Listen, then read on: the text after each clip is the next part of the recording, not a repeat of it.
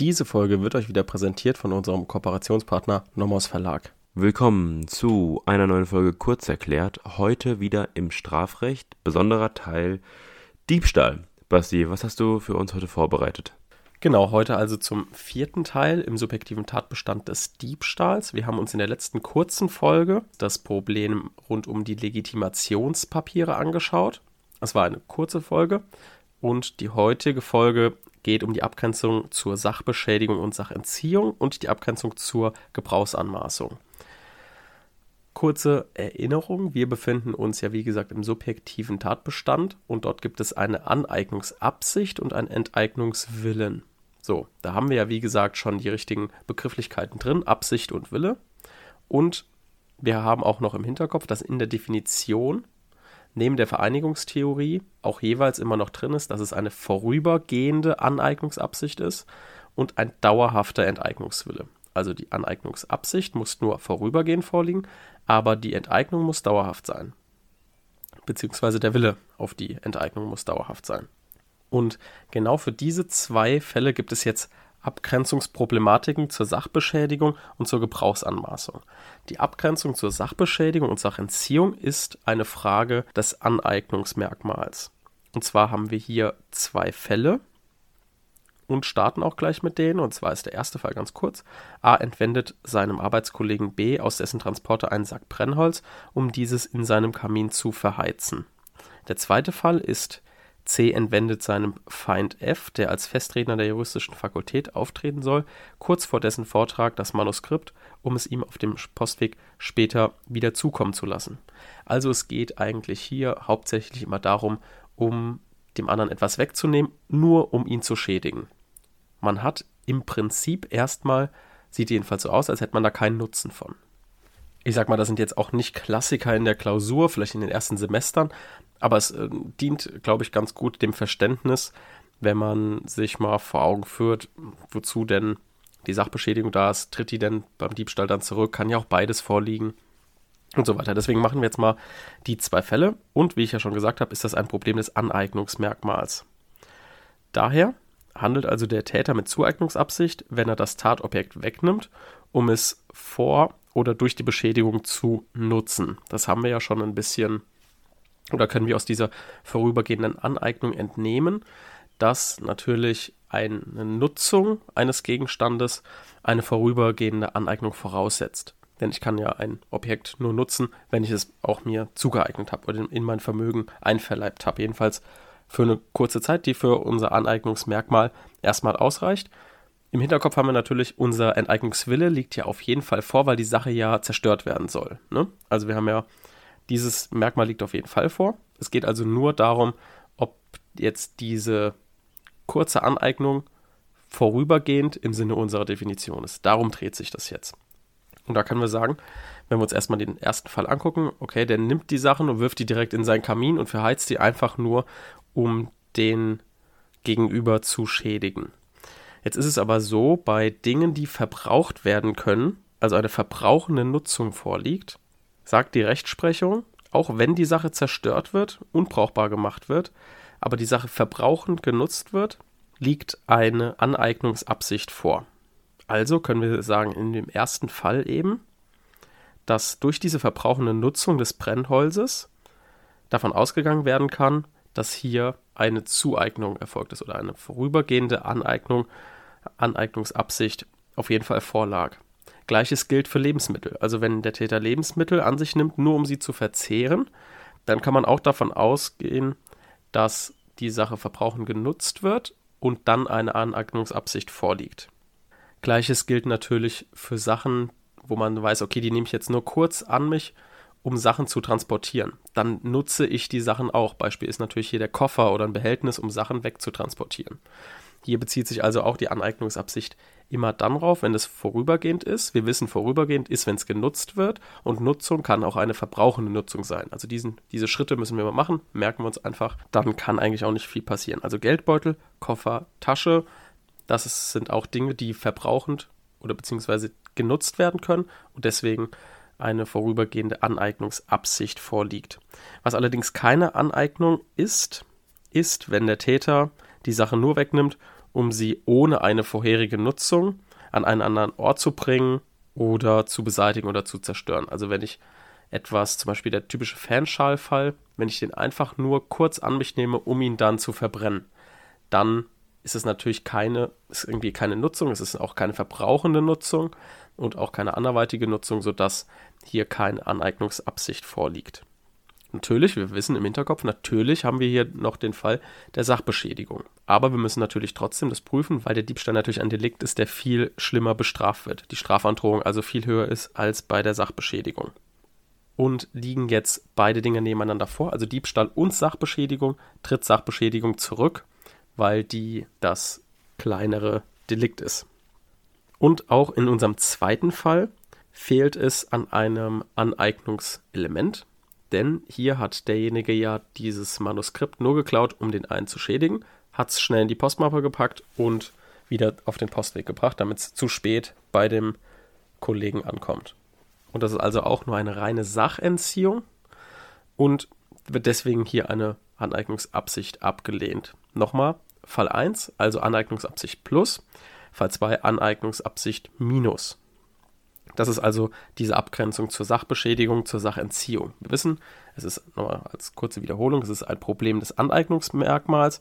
Unsere Kriterien, die wir heranziehen, sind eben der Nutzen, eine verbrauchende Nutzung. Da wissen wir, ah, okay, mit dieser verbrauchenden Nutzung können wir in der Klausur eine vorübergehende Aneignung begründen. Kommen wir also zur zweiten Abgrenzung. Die zweite Abgrenzung ist die Abgrenzung zur Gebrauchsanmaßung. Hier habe ich jetzt auch zwei Fälle dabei. Werbung. Auch heute haben wir wieder eine kleine Empfehlung für euch. Und zwar haben wir schon mal, ich glaube, vor so drei, vier Folgen ungefähr ähm, ein bisschen Werbung für ein Buch gemacht. Das ist ein bisschen dickeres Buch. Das ist das Buch Allgemeines Staatsrecht und das stellen wir jetzt hier wieder kurz vor, weil wir demnächst eine neue Podcast-Reihe machen werden. Die wird ein bisschen anders sein, vielleicht mit jemand Neuem im Podcast. Und ähm, wir werden da auf jeden Fall öffentliches Recht behandeln. Deswegen werden wir schon jetzt, haben wir uns ein paar Bücher rausgesucht, uns die angeschaut, stellen die euch jetzt schon vor, dass ihr die eventuell, wenn ihr Lust habt, die zu kaufen oder in der Bib benutzen wollt, um dann die Folgen aufzuarbeiten. Ähm, würde uns natürlich sehr freuen. Das Buch hat 488 Seiten und ist im Moment in der sechsten Auflage erschienen von Haller Kölz Gechter und behandelt das allgemeine Staatsrecht sehr umfassend. Also wer jetzt gerade vielleicht mit Staatsrecht 1, Staatsrecht 2 angefangen hat mm, oder auch Übungen der Fortgeschrittenen schreibt, da ist das auf jeden Fall eine gute Wahl, wenn man da in der BIP oder ähm, zu Hause mal mitarbeiten möchte. Genau, also das Buch Allgemeines Staatsrecht von Haller, Kölz und Gechter. Werbung Ende. Der erste Fall ist, X entwendet seinem Arbeitskollegen Y den wiederaufladbaren Akku für eine Bohrmaschine. Nach Gebrauch will er den Akku wieder in die Werkzeugkiste des J legen. Zweiter Fall. A gelingt es, an die Autoschlüssel seines verhassten Chefs zu gelangen. Er unternimmt mit dem Porsche eine ausgedehnte Spritztour. Den Wagen stellt er anschließend wieder auf das Firmengelände. So, diese Dinge sind eine typische Gebrauchsanmaßung. Also ich nutze eine Sache, indem ich sie gebrauche. Das ist jetzt eben kein Problem der Aneignungskomponente, weil wir auf jeden Fall eine vorübergehende Aneignung aufgrund der längeren Zeit haben. Das heißt, es überschneidet sich mit dem Problem von eben, aber eben gibt es einen Unterschied in der, im Enteignungswillen, denn vorher wissen wir, es sollte zerstört werden. Also Enteignungswille lag auf jeden Fall vor. Und hier gibt es jetzt ein kleines Problem, denn er will die Sache ja zurückbringen. Und deswegen handelt es sich dabei um ein Problem des Enteignungswillens. Was wir hier immer im Hinterkopf haben sollten, sind zwei Paragraphen, dass wir uns so ein bisschen daran erinnern, dass natürlich, wenn wir den Diebstahl jetzt gleich ablehnen sollten, wegen einem fehlenden Enteignungswillen, dass natürlich bestimmte Gebrauchsanmaßungen trotzdem strafbar sind. Und zwar, das ist einmal der Paragraph 248b, das ist der unbefugte Gebrauch eines Fahrzeugs und es ist der Paragraph 290, der unbefugte Gebrauch von Pfandsachen. Also in diesen zwei Fällen ist der Gebrauch auch schon unter Strafe gestellt, weil der Gesetzgeber gesehen hat, hier gibt es Rechtsschutzlücken, wir wollen auf jeden Fall diesen Gebrauch, wenn eben kein Enteignungswille vorliegt, kein Diebstahl vorliegt, wollen wir trotzdem den Gebrauch bestraft wissen. Jetzt ist ein Enteignungswille nicht schon dann zu verneinen, wenn der Täter plant, die Sache irgendwann zurückzugeben. Weil auch nur ein kurzzeitiger Entzug einer Sache kann auch schon unter bestimmten Voraussetzungen eine dauerhafte Enteignung für eine dauerhafte Enteignung ausreichen. Denn wenn die spätere Wiedererlangung des Besitzes für den Berechtigten sinnlos ist, dann liegt auch schon eine dauerhafte Enteignung vor, obwohl der Zeitablauf noch relativ kurz war. Das heißt, nur auf den Zeitraum dürfen wir uns nicht stützen. Was wiederum im Umkehrschluss für uns natürlich heißt, dass wir alles einzeln immer begründen müssen. Also wir haben hier kein pauschales Muster, das wir anwenden können, sondern wir müssen im Einzelfall gucken. Denn es gibt natürlich auch verschiedene Konstellationen, wo vielleicht, wie gesagt, die Nutzungsmöglichkeit zeitlich begrenzt ist. Also sei es zum Beispiel Langlaufski. Wenn jetzt jemand sagt, okay, die, ich klaue dem jetzt drei Monate lang die Langlaufski, weiß aber, ich will sie auf jeden Fall danach zurückgeben, dann sind die natürlich für denjenigen, der eigentlich in diesen drei Monaten Ski laufen wollte, sinnlos geworden. Also kann man hier schon sagen, okay, obwohl er es zurückgeben wollte, könnte es sein, dass hier schon eine dauerhafte Enteignung vorliegt. Genauso bei Lebensmitteln liegt in der Natur der Sache. Ne? Die laufen ab, also ist es irgendwann auch sinnlos, wenn man die nach, nach dem Ablaufdatum zum Beispiel zurückgibt. Oder auch bestimmte Techniken, also wenn bestimmte Updates veraltet sind. Hier ist äh, die Argumentation ähnlich. Was ein weiteres Kriterium sein kann, ist die Intensität der geplanten Nutzung. Die Intensität der geplanten Nutzung ist aber nur dann ein Kriterium, was dazu führt, dass eine dauerhafte Enteignung bejaht werden kann, wenn die Sache ihre bestimmungsmäßigen Funktionen oder ihren Wert verlieren würde. Also, Beispiel wäre hier, dass es ein ganz neues Buch auf dem Markt gibt und ich in die Buchhandlung gehe und dieses Buch klaue weil ich es nur lesen möchte und danach wieder zurückgeben möchte. Dann kann man das Buch eben nicht mehr als neu verkaufen. Das heißt, es verliert seinen Wert.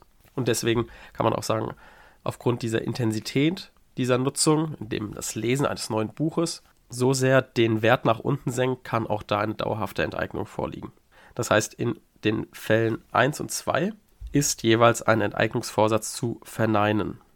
Da jetzt zum Beispiel mit dem Gebrauch des Akkus oder des Fahrzeugs jetzt keine übermäßige Zeitspanne mit verbunden ist. Er wollte es auf jeden Fall zurückgeben.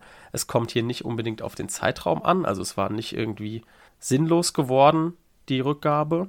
Und es hat hier keinen großen Wertverlust stattgefunden. Diese, die Wertminderung des Fahrzeugs, weil er einmal fährt, ist jetzt so als so gering anzusehen, dass man hier mit der Intensität der geplanten Nutzung als Kriterium nicht zu einer dauerhaften Enteignung kommt. Wir wissen natürlich oder haben im Hinterkopf, dass natürlich aber hier Paragraph 248b, also dieser Gebrauch des Fahrzeugs, unter Strafe steht. So, das war's auch mit diesen zwei Abgrenzungen. In der nächsten Folge werden wir uns noch ein paar Einzelfragen angucken, werden wir uns den Versuch angucken, wir gucken uns die Beteiligung an und werden dann in der darauffolgenden Folge zu dem besonders schweren Fall des Diebstahls kommen. Und dann sind wir auch schon fertig mit dem Diebstahl und werden vielleicht nochmal eine Zusammenfassungsfolge machen für euch, um dann einfach jeden einzelnen Punkt nochmal kurz aufzulisten, dass ihr vielleicht vor der Klausur einfach diese Folge durchgehen könnt. Ach, guck mal, den Punkt habe ich, den Punkt habe ich und den Punkt habe ich und kann man dann entweder in der Folge nochmal nachhören oder in einem Lehrbuch selbst nochmal nachlesen. Einfach, dass man alle Probleme en bloc in einer Folge hat und die einfach zum Lernen nutzen kann. Genau. Soweit war es das und wir hören uns nächste Woche. Tschüss.